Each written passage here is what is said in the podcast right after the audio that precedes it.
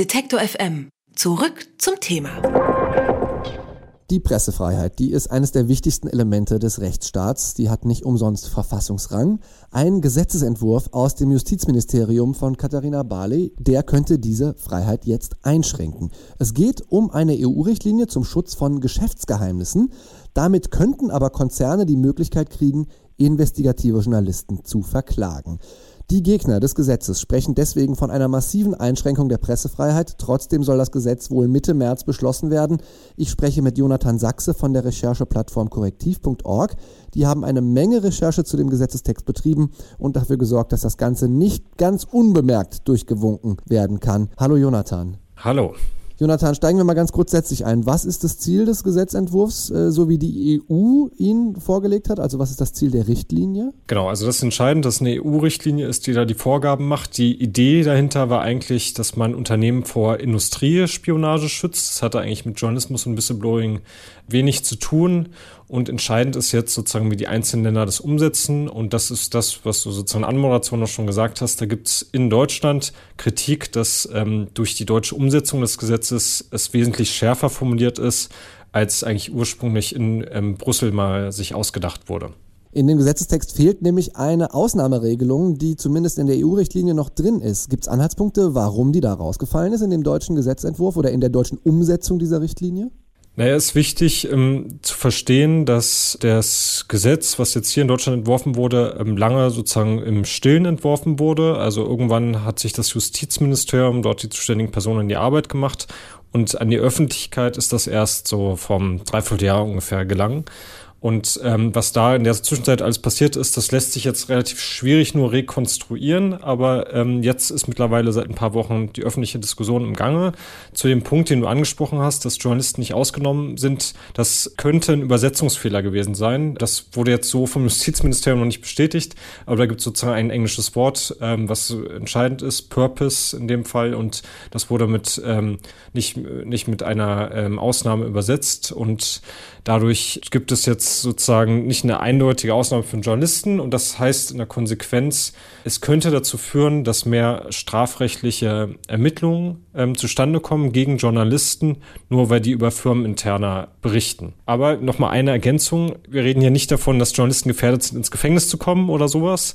Ähm, es geht eher darum, dass eine Unsicherheit geschaffen wird und Journalisten vielleicht vorsichtiger werden bei ihrer Arbeit. Das heißt, das wäre dann die Konsequenz, ähm, die ihr so befürchtet. Jetzt gibt es aber ja schon gegen euren äh, Chefredakteur Ermittlungen und zwar im Zuge der Cum-Ex-Enthüllungen, die vor einigen Jahren ja schon begonnen haben. Ich habe mich gefragt, inwiefern ist denn da jetzt ein großer Unterschied dazu, wenn das neue Gesetz so durchgeht? Also wird das, ja. wird das dann noch schlimmer oder wie darf ich mir das vorstellen?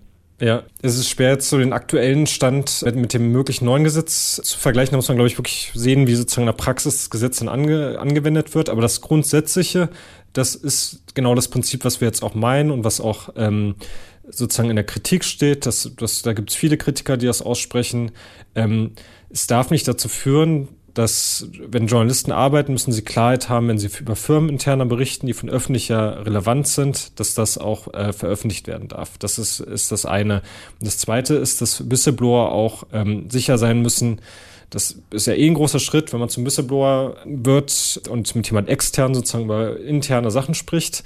Die brauchen auch ganz viel Sicherheit, Whistleblower, dass sie, wenn sie zu einem Journalisten gehen, dass sie ihm vertrauen können, dass der Journalist nicht gezwungen werden kann, durch irgendwelche Ermittlungen seine Quellen offenzulegen und das ist sozusagen das, wo, wo es jetzt diese Befürchtung gibt, dass ähm, das wesentlich verschärft wird, beziehungsweise einfach eine Unsicherheit da ist. Und ich als Journalist möchte ja auch ähm, selbstsicher auftreten, wenn ich mit Quellen spreche und sage, das und das äh, liegt alles in meiner Hand, da haben Sie nichts zu befürchten, müssen sich keine Gedanken machen. Ich weiß, wie man sozusagen seriös Quellen schützt und ähm, das möchte ich auch in Zukunft noch behaupten können.